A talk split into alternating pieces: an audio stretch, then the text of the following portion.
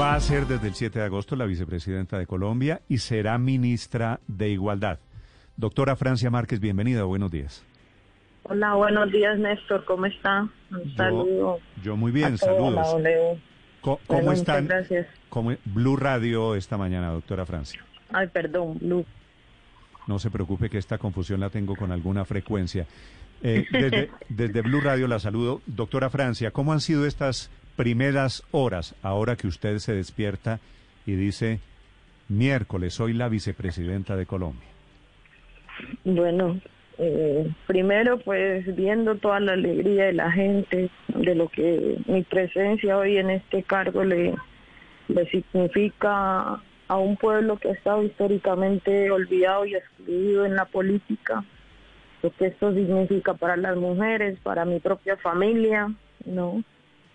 Entonces, como mirando todo eso, dialogando con muchas personas que estuvieron acompañándome día y noche en este camino y bueno, alistando lo que se viene, pues, pues nos toca gobernar, nos toca avanzar en el cumplimiento de los de las propuestas que le hicimos en campaña a Colombia y, eso implica todo un proceso, eso implica un alistamiento y en eso estamos.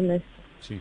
El 7 de agosto, cuando arranque el gobierno Petro, ¿usted a qué se va a dedicar? Es decir, porque la creación del ministerio, como no existe hoy en día, se demora un tiempo mientras hay un cambio legal, mientras lo aprueba el Congreso de Colombia, mientras se destinan unos presupuestos nuevos.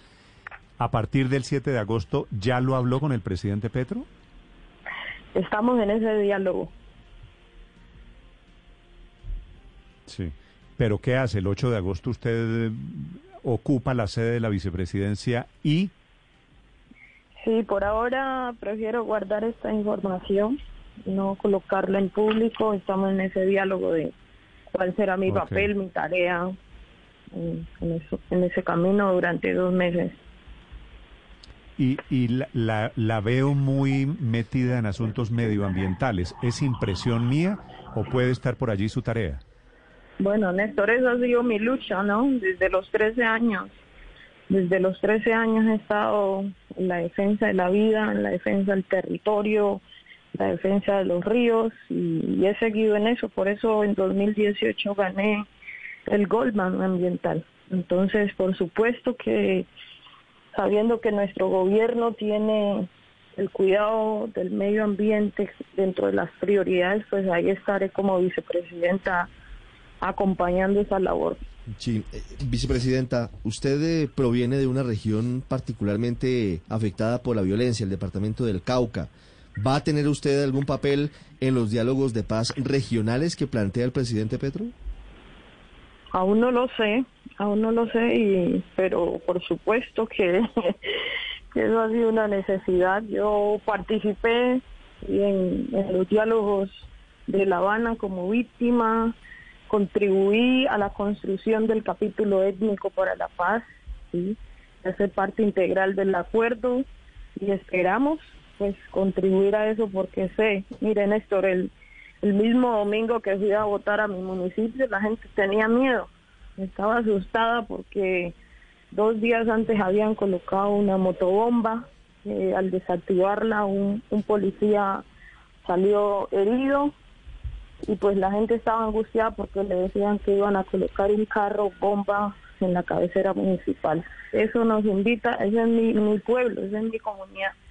Pero eso está pasando en todo el país y eso nos invita a, a sí o sí avanzar en la construcción de la paz porque nuestra gente está cansada de sufrir eso fue una promesa de gobierno y eso va a ser el compromiso nuestro, trabajar por la paz de Colombia. Sí, vicepresidenta, ¿usted apoyaría diálogos regionales en el Cauca con los grupos ilegales, con los narcotraficantes, con el ELN, con las disidencias de las FARC?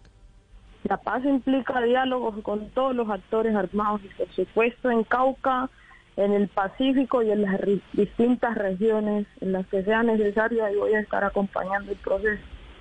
¿Y cómo se imagina, vicepresidenta, las primeras puntadas sobre ese, ese diálogo, esa conversación con los grupos ilegales?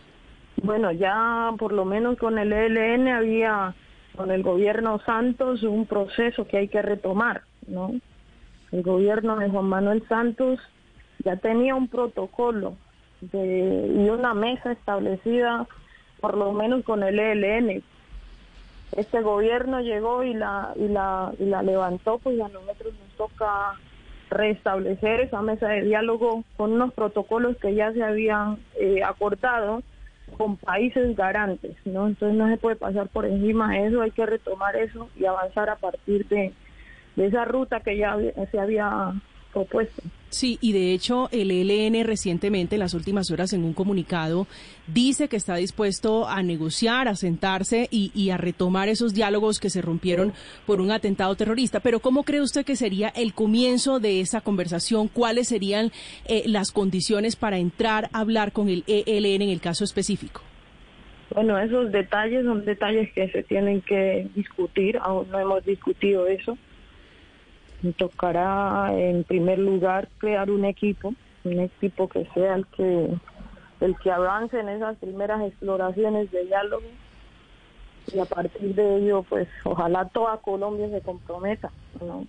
porque ya no podemos, hay que hacer trizas la guerra, Vicepresidenta, esa reconciliación de la que se habla constantemente eh, no solamente pasa por unos actores armados, también pasa por, por la política, por los, por los políticos y por los, por los partidos, eh, eh, por supuesto.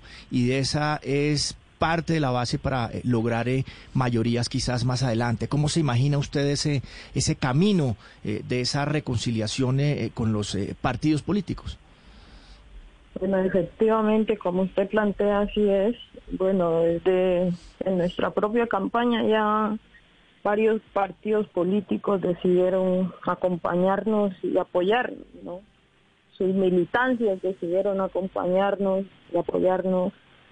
Y en ese sentido, bueno, yo creo que el primer diálogo es con, con los líderes del otro proyecto con el que estábamos compitiendo en esta contienda electoral, es decir, el primer diálogo es sentarse con Rodolfo Fernández, con Marilyn Castillo, con su equipo, a juntos construir un camino en medio de la diferencia que le permita a Colombia hacer ese, avance hasta la reconciliación.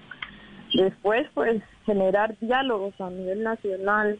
Y hay una experiencia de diálogo social que yo creo que hay que retomar, que la inició el procurador Fernando Carrillo, esos diálogos improbables, esos diálogos imposibles entre sectores y Fernando Carrillo eh, como eh, cuando estaba de procurador, yo participé en esas mesas de diálogo social y yo creo que ese puede ser un ejemplo para ir avanzando en ese camino.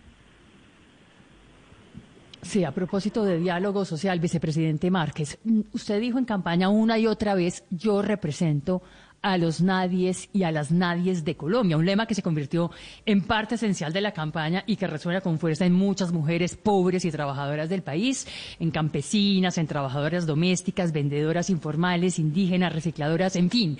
¿Cómo va usted a trabajar por los nadies de Colombia, los y las nadies de Colombia y si le suena tal vez hacerlo desde la cartera de trabajo? Bueno, cerrar las brechas de inequidad y desigualdad en la que vive esta población es parte del compromiso central.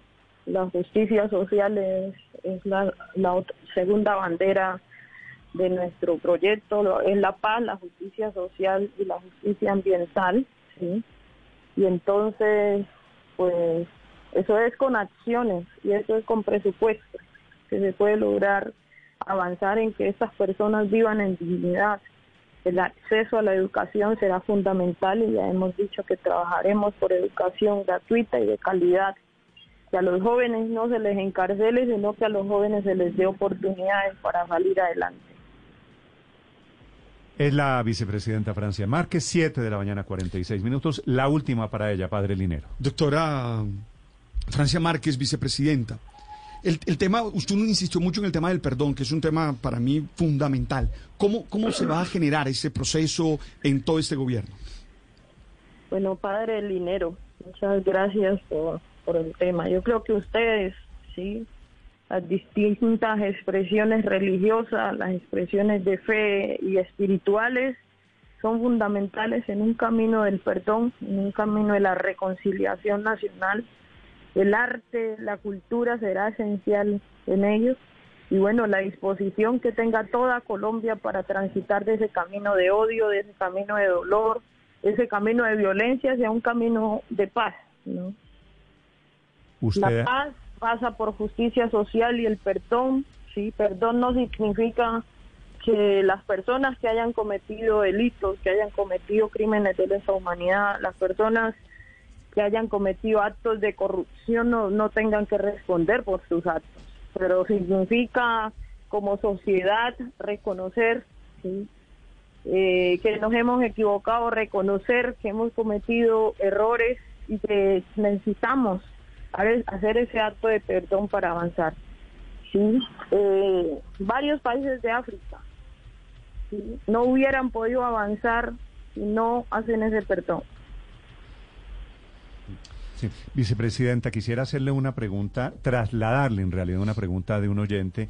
El ministerio suyo, el Ministerio de Igualdad, ¿qué va a hacer, por ejemplo? ¿De qué tema se va a encargar?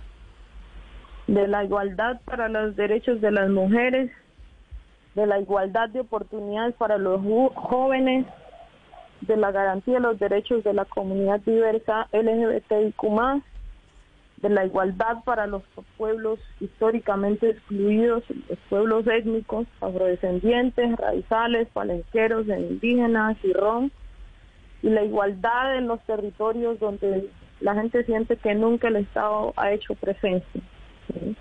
Y eso es garantías básicas que le permitan a la gente vivir en dignidad. Okay. Es la nueva vicepresidenta y ministra de Igualdad de Colombia, Francia Márquez. Señora vicepresidenta, gracias y felicitaciones por las elecciones de este domingo. Muchas gracias a usted, Néstor Morales, y gracias a Colombia. Estás escuchando Blue Radio.